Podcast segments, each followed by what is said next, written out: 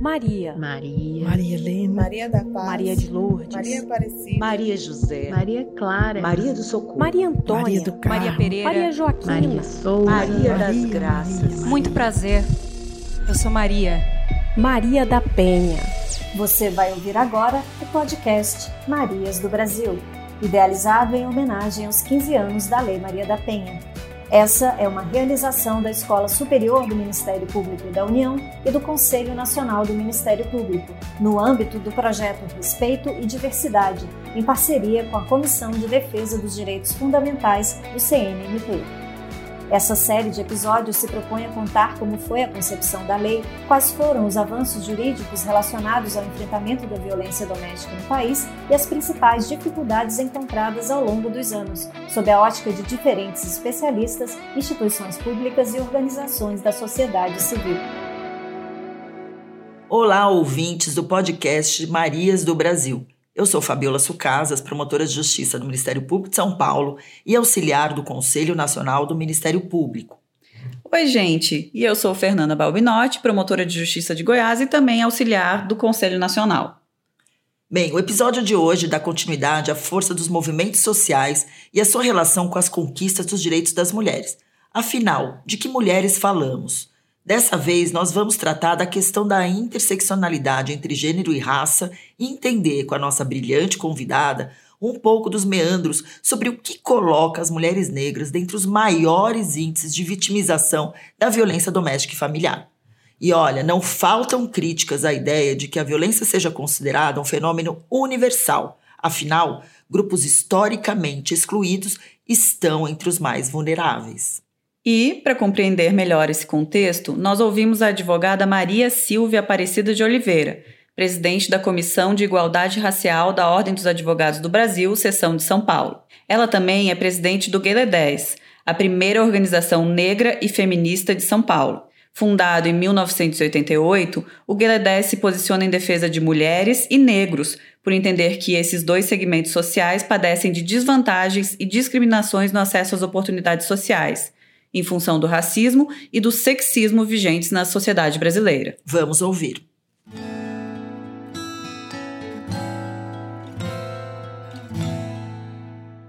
Doutora Maria Silvia, quanta honra recebê-la aqui no podcast Marias do Brasil. A senhora é um nome muito importante na luta contra o racismo e também na luta pelos direitos das mulheres negras, né? E tanto junto à Ordem dos Advogados do Brasil, quanto também junto ao Guilherme 10, que é um portal referência sobre o tema. Eu acredito que seja foi um portal, né, criado de forma inovadora pela Sueli Carneiro, e a senhora aqui à frente eh, do Guilherme 10, que tanto educa uh, a que possamos ser mais respeitosos e, e, e, cumprir, obviamente, aquilo que nos, lhe é devido, nos é devido a partir das nossas obrigações enquanto cidadãos. Eu gostaria de saber aqui se a senhora poderia nos trazer uma breve explicação sobre o que é interseccionalidade e também sobre o histórico das desigualdades que afetam as mulheres negras. Quando a gente fala de interseccionalidade, eu, na minha visão, atualmente a gente tem é, esvaziado um pouco né, o sentido dessa palavra, assim como aconteceu com empoderamento, assim como aconteceu com racismo estrutural. É, a interseccionalidade é, é, um conceito, não é? é? é cunhado aí por Kimberly Crenshaw, mas é, ele trata da experiência, das experiências de opressão das mulheres negras. Né? É, e a gente já vê é, esse sentido né, destas violências, dessas opressões, lá em 1851, na fala da Sojourner Truth, quando ela faz aquele discurso e ela, e ela pergunta: E eu não sou uma mulher? que é exatamente o nome do discurso.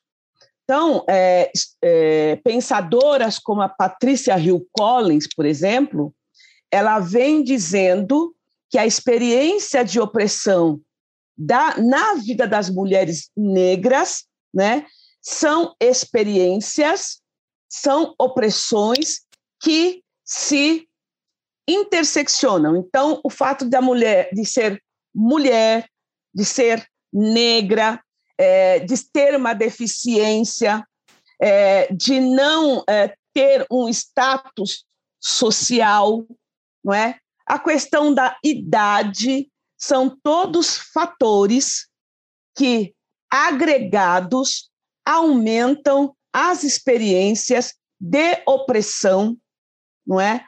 é, é que aumenta a situação de desigualdades geradas pelo racismo, pelo sexismo, pelo uh, uh, patriarcalismo, não é? Que são elementos estruturantes das relações é, é, sociais no Brasil.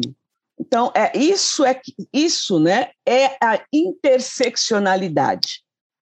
É uma palavra que é, é relativamente recente, né, nos estudos é, analíticos no Brasil, porque Kimberly Crenshaw fala disso há 30 anos, e como eu falei, né, ainda que não com este nome específico, né, Surgeon Truth, em 1851, já falava né, é, das formas de opressão por ela ser uma mulher, por ela ser negra e é, ter saído né, daquela situação de escravização.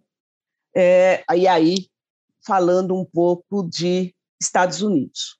E, é, para complementar a pergunta, né, é, no Brasil especificamente, o racismo é um elemento, não é, de é é, é, é, a gente costuma até falar um combustível para as desigualdades. E quando a gente fala de mulher negra, uh, o grau de desigualdade, a, o, o, o, impacto do, do racismo sobre a vida dessas mulheres né, ele é muito mais é, é, é, é, negativo, ele é muito mais poderoso. Né? A Sueli Carneiro tem o, o, o, texto que ela fala que as mulheres negras são a, síntese de dois elementos de opressão, o racismo e o sexismo. Quando o racismo avança, né, é, para diminuir essas as desigualdades, vem o sexismo e barra as mulheres negras. Aí eu estou fazendo, é, parafraseando o Sueli Carneiro, né?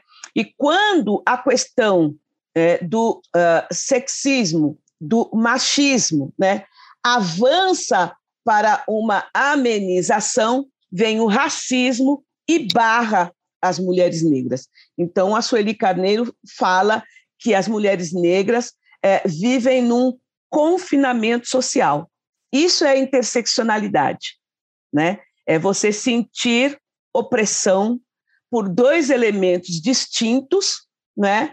Sem, sem, sem ter formas de sair de um ou sair é, do outro.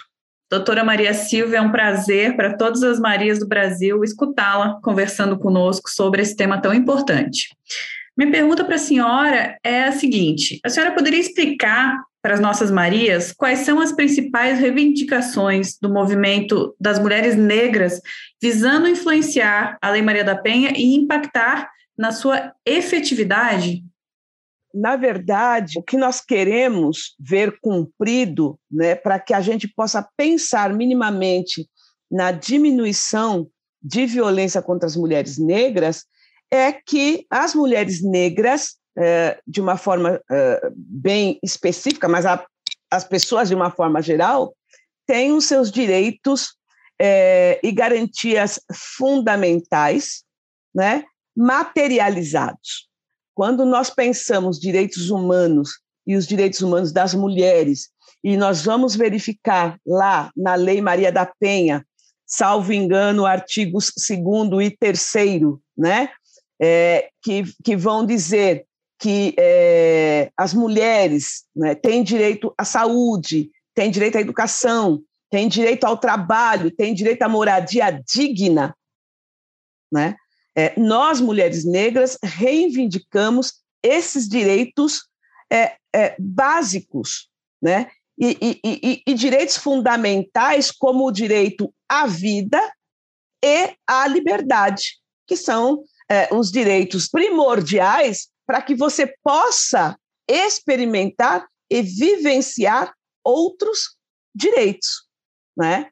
O direito à vida é o direito básico. E neste lugar de desigualdade, onde as mulheres negras se situam, todos esses direitos são sistematicamente violados. Acabou de ser lançado o Atlas da Violência 2021. Eu ainda não me debrucei sobre o, o, o texto, não é? Mas as primeiras informações que eu li aqui são estarrecedoras, porque é, as mulheres negras é, são 69% dos casos de assassinato de mulheres no Brasil entre 2009 e 2019. Então, eu, eu, eu penso que a primeira reivindicação das mulheres, as primeiras né, reivindicações das mulheres negras em relação a nós sermos é, melhor protegidas pela Lei Maria da Penha é nós é, pensarmos, não é, é, de que forma o Estado brasileiro pode atuar para que nós tenhamos os nossos direitos fundamentais garantidos, materializados. Porque é, quanto mais nós somos impactadas pelo racismo, né? E vivemos essas desigualdades que o racismo é, impõe nas nossas vidas, mais sujeitas, mais vulnerável à violência nós estamos. É, a Convenção de Belém do Pará, de, é, é, de 1994, ela tem lá, é, salvo engano, no, no, no, no artigo 2 eu desculpa se eu não estiver é, certa, mas que constitui violência contra a mulher também né, as ações perpetradas ou toleradas pelo Estado. Né? E, infelizmente, no Brasil, uh, nós temos em todos os sentidos muitas violências perpetradas ou toleradas pelo Estado, né? quando a gente pensa das, eh, eh, nas mulheres negras. Um exemplo, acho que o mais significativo para nós mulheres negras, é uh, o assassinato, a gente chama de extermínio da juventude negra no Brasil. Porque, ao fim, é, né, quem está perdendo é, esses jovens, né, entre 15 e 29 anos, majoritariamente, somos nós, mães, avós, tias, irmãs, filhas, não é? é isso para falar de uma das violências que é, é, afetam profundamente a vida das mulheres negras. E aí, é, só para terminar, mas é a título de exemplo, as pessoas podem perguntar, ah, tudo bem, mas o que, que isso tem a ver com violência doméstica? Né? Como é que a Lei Maria da Penha pode dar conta disso? Né? é, não, é, é, eu, na minha visão, é, tem tudo a ver com violência doméstica, né? São formas de violência, né? São formas de violência que impactam a vida dessas mulheres e que acabam fazendo que elas fiquem desprotegidas, né? Que elas é, fiquem mais vulneráveis a outros tipos de violência, porque uma mulher que perdeu um filho né, é, para a violência do Estado, ela, é, ela vai perder o sentido né, para se defender de outras tantas violências que ela é, pode vir a sofrer né, durante a sua vida, vamos dizer assim. Né? Então, eu acho que a gente tem que pensar nessa ampliação do conceito de violência contra mulheres e a própria é, Convenção do Belém do Pará, tem essa brecha para que a gente possa, não é, pensar nesses fenômenos é, tão complexos na vida das mulheres negras. Nossa, excelente, doutora. Eu, eu assim, é, é, eu acho que a, grande, o grande poder desse podcast é, é, levar esse tipo de informação que as pessoas não sabem, não entendem, não compreendem. Eu acho que por isso que eu acho que foi muito importante trazer a, a demanda do movimento das mulheres para cá, para esse lugar. O movimento das mulheres negras, ele não é pautado necessariamente como um movimento que contribuiu para a lei. Ontem mesmo, né, nós assistimos uma live de Gueledés que fala da conferência de Durban, né? E que fala de toda a preparação para a conferência de Durban, de onde saiu o plano de Durban, né? Com onde os estados se comprometeram a tomar medidas mais eficazes para o enfrentamento ao racismo, sexismo, é, principalmente medidas, não é, que dessem para minorizar as violências contra as mulheres e meninas negras, né? E a partir dessa conferência de Durban, as mulheres negras foram mais instrumentalizadas para a conferência de políticas para as mulheres que aconteceu aqui no Brasil. Então, é isso que você colocou agora, doutora Fabiola, sobre a, a participação das mulheres negras né, para é, a elaboração dessas políticas públicas, como também a Lei Maria da Penha, ela não é colocada, mas ela existiu. Então, é essa questão da invisibilidade mesmo, né, da atuação política das mulheres negras, que é muito importante. O Gueledés, por exemplo, né, as representações de Gueledés, esteve em todas as conferências com pauta sobre a questão de gênero né, na, na década de 90. Né? Então, Beijing, é, enfim, é, todas, né? exatamente pautando a questão racial quando a gente pensa as temáticas de gênero. Então, apagar a mulher negra destas lutas é exatamente o que faz o racismo, né? que é invisibilizar a luta política das mulheres negras por emancipação. Excelente. O que a senhora imagina que a Lei Maria da Penha pode construir, para além daquilo que ela já prevê, especificamente para a emancipação das mulheres negras? A gente fala na Lei Maria da Penha de, de, de direitos é, fundamentais, né? Mas eu. eu e, e olha, para falar bem a verdade, eu vou pensar melhor nisso, mas assim, eu não sei se a Lei Maria da Penha também dá conta de tudo, né? Mas nós vivemos num país, né, é, completamente estruturado pelo racismo, né? E, e é exatamente essa estruturação que impede que as mulheres negras é, usufruam de uma igualdade material. A gente fala o tempo todo que todos somos iguais perante a lei, a Constituição Federal está ali tratando disso, mas quando a gente vai buscar a materialidade né, desse princípio, para a população negra nós não encontramos. E hoje a gente tem uma grande maioria da população negra em situação de pobreza, né? É, é eu estou aqui falando hoje com vocês mas eu sou um ponto fora da curva. Né? Nós temos hoje cerca de 8 milhões de é, pessoas negras, né? então homens e mulheres, é, que têm uma graduação completa, né? É, uma universidade, mas as condições materiais, mesmo para essas pessoas, não é igual às condições materiais de uma pessoa não negra. E nós temos aí índices, né, que comprovam, inclusive, essa completa disparidade, por exemplo, salarial no mercado de trabalho, mesmo quando a, a, a, os dois grupos, né, o branco, o branco e o negro, estão desenvolvendo as mesmas atividades.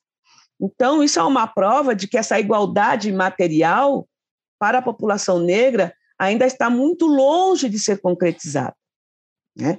E quando a gente tira esses 8 milhões do restante da população negra, nós vamos ver que a situação, a situação de precariedade dessa população chega a ser vergonhosa num estado, para um país, com as riquezas que o Brasil tem, porque o Brasil é um país rico.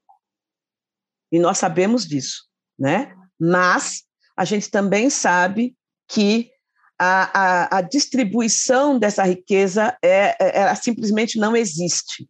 A pandemia veio colocar aí esse farol, né, esse holofote sobre a situação da população negra neste país.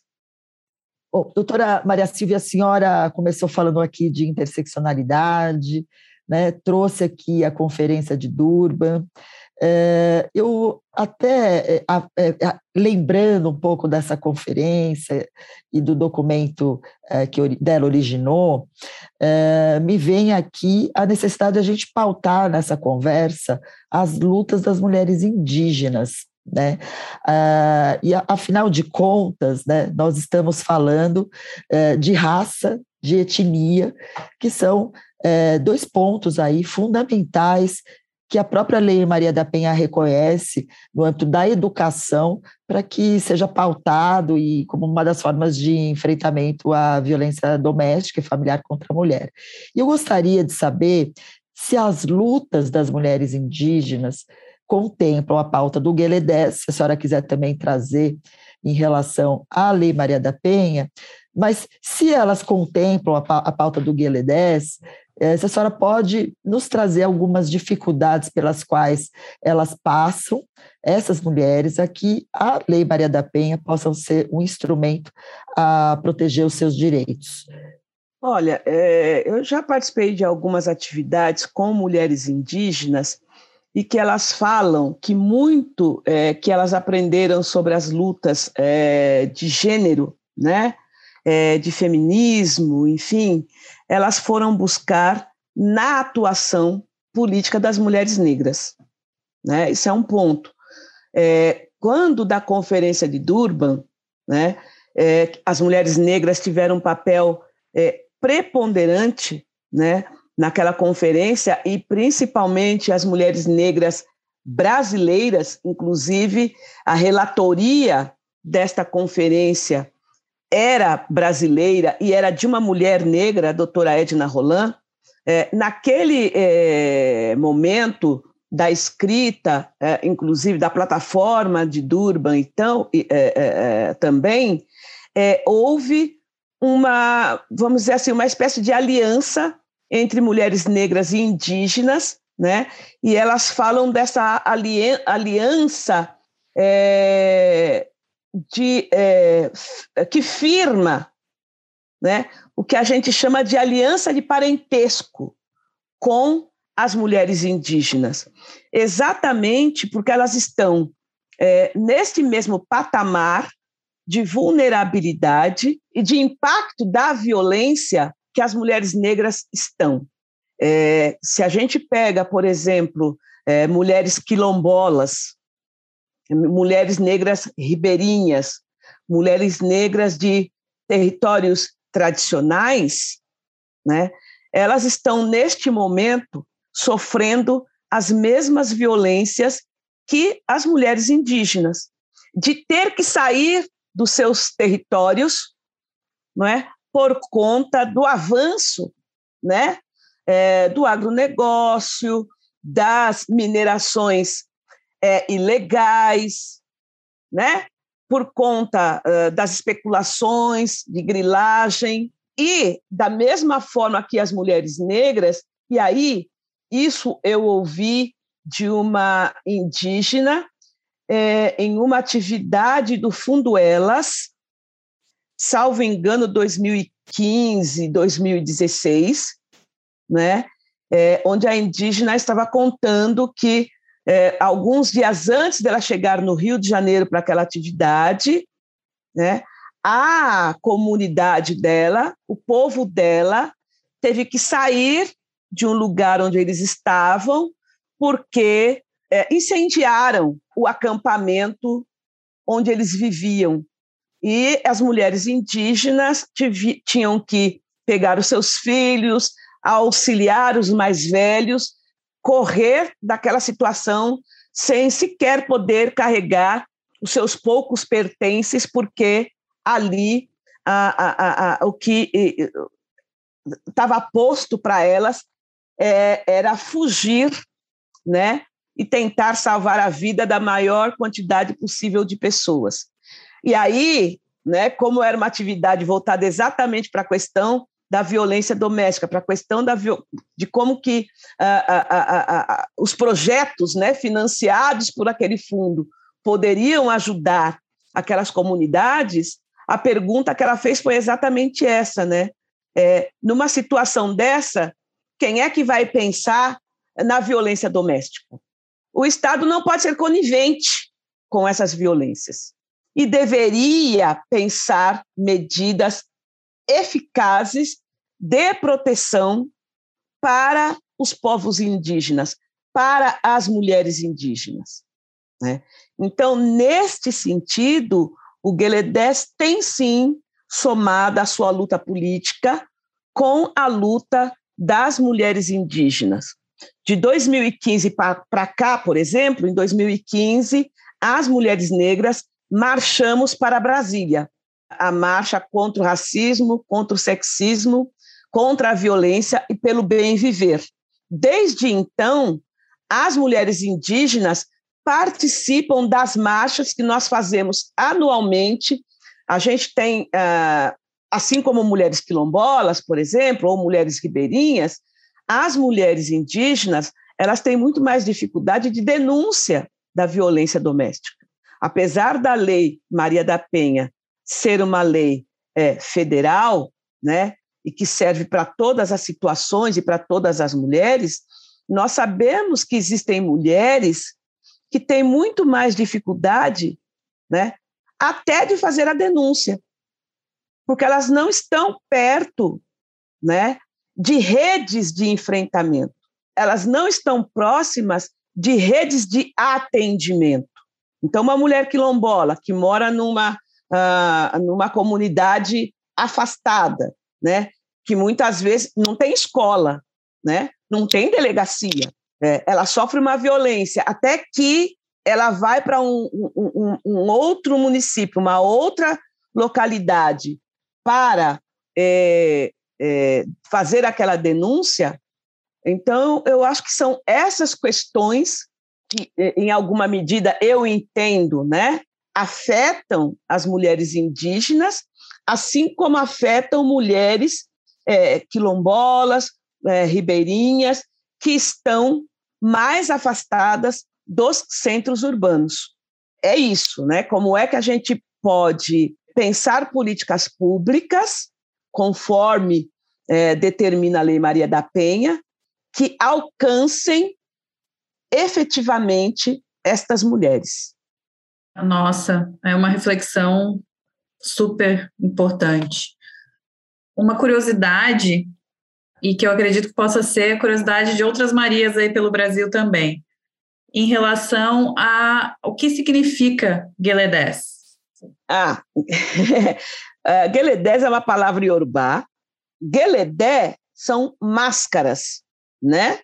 São máscaras que eram utilizadas pelos povos de algumas regiões iorubá e também Gueledés, é, é, uma comunidade religiosa, né, só de mulheres, grupos de mulheres, né, na cosmovisão africana, para as, as quais os homens prestavam culto, tá? Então, quando Sueli Carneiro teve a ideia de criar o Gueledés, né, a organização, nós precisávamos pensar, ela precisava pensar um nome que desse conta de explicar o que seria uma organização fundada por mulheres negras e dirigida por mulheres negras, né? Então ela foi buscar na tradição iorubá este nome. Obrigada, doutora. Só curiosidade mesmo. Vou então para a nossa última pergunta. Doutora Maria Silvia, a Lei Maria da Penha completou, agora em agosto de 2021, os seus 15 anos, mas, infelizmente, nós ainda temos notícias diuturnas de índices alarmantes de violência doméstica e familiar praticada contra as mulheres brasileiras, principalmente as mulheres negras, que são as, as maiores vítimas do feminicídio, segundo os dados recentemente divulgados pelo Fórum de Segurança Pública. Gostaria de saber da senhora o que falta e o que mais a OAB, a Ordem dos Advogados do Brasil, e os movimentos sociais em defesa das mulheres negras podem fazer no âmbito dos seus afazeres, das suas atribuições, para a mudança desse cenário, em específico em relação às mulheres negras e indígenas. Tudo que nós conseguimos em relação às mudanças, né, quando a gente fala de violência contra a mulher, é fruto da luta das próprias mulheres, do movimento de mulheres, do movimento feminista, do movimento de mulheres negras, tudo, não é? O que nós temos hoje, e inclusive a Lei Maria da Penha, que é uma das mais avançadas do mundo, é fruto da luta de movimento social, de uma forma ou de outra, que depois, e aí eu vou, eu vou usar bem a palavra, que nós esperneamos muito, né? É, que o Brasil foi condenado, inclusive, na esfera internacional, é que o Estado brasileiro se mexeu para pensar políticas públicas, inclusive a política legislativa, que é a Lei Maria da Penha, para o enfrentamento à violência contra a mulher. Enquanto o Estado brasileiro, as instituições brasileiras e dentro dentre elas a própria OAB, o sistema de justiça de uma forma uh, uh, uh, geral, não atentarem que o que gera a violência, o que agrava a violência contra mulheres indígenas e contra as mulheres negras é exatamente as desigualdades causadas pelo racismo, não vai, ver, não vai ter lei, lei Maria da Penha que dê conta. Porque as violências que nós vivemos no Brasil, né, é, e aí, neste caso, nós estamos falando de violência doméstica, né, são todas é, frutos de violações de direitos humanos. Sistemático, principalmente quando você pega a história da, dos povos indígenas, e aí, no caso, a gente está fazendo esse recorte especial né, para as mulheres indígenas, e a violência histórica, sistemática, contra a população negra, e aí aqui especificamente mulheres e meninas negras. Não é uma violência que começou ontem, é uma violência histórica, em função do racismo, principalmente. E aí a gente volta para aquela questão da interseccionalidade. Ser mulher, negra ou indígena, né? Ah, a, a questão é, social, a questão etária, a questão de território, né? Quando a gente fala de população indígena, uma boa parte dela, né, em territórios longínquos ou quando eles estão em territórios urbanos, como aqui em São Paulo, no Pico do Jaraguá, a gente tem uma comunidade, ou no extremo sul, né, aqui da, da cidade de São Paulo, é, vivem em situação de extrema precariedade. Né? E aí, como é que você protege essa população? Né? Nós sabemos que o índice de, é, de suicídios né, entre a população indígena, e aí eu vou trazer, falar aqui de São Paulo, porque nós, né, eu estou aqui, a gente tem notícias, é alto. A gente sabe qual é a situação é, de vida das mulheres negras nas periferias de São Paulo.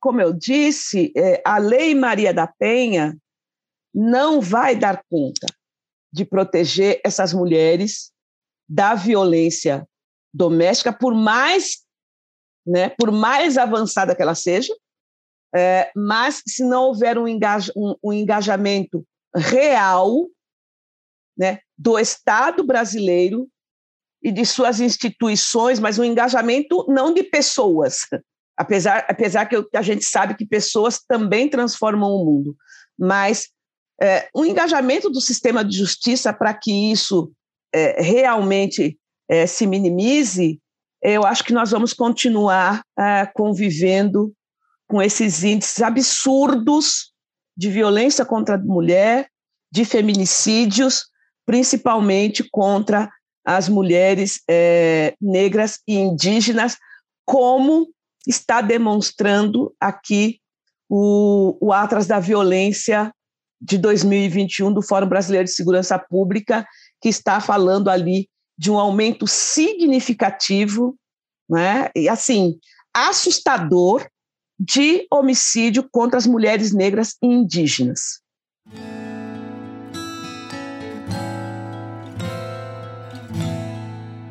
É impressionante como Maria Silvia consegue trazer conceitos densos e simplificá-los. Interessante observar como a articulação entre esses dois eixos, gênero e raça, são fundamentais para a compreensão de uma realidade pouco discutida. É verdade, Fabiola. É uma realidade historicamente complexa e que, se nós refletirmos mais a fundo, tem implicações nos problemas de classe social e outras etnias. É isso mesmo, Fê. Bom, esperamos que tenham gostado do episódio de hoje. Até o próximo. Uma Maria por todas. Todas as Marias do Brasil.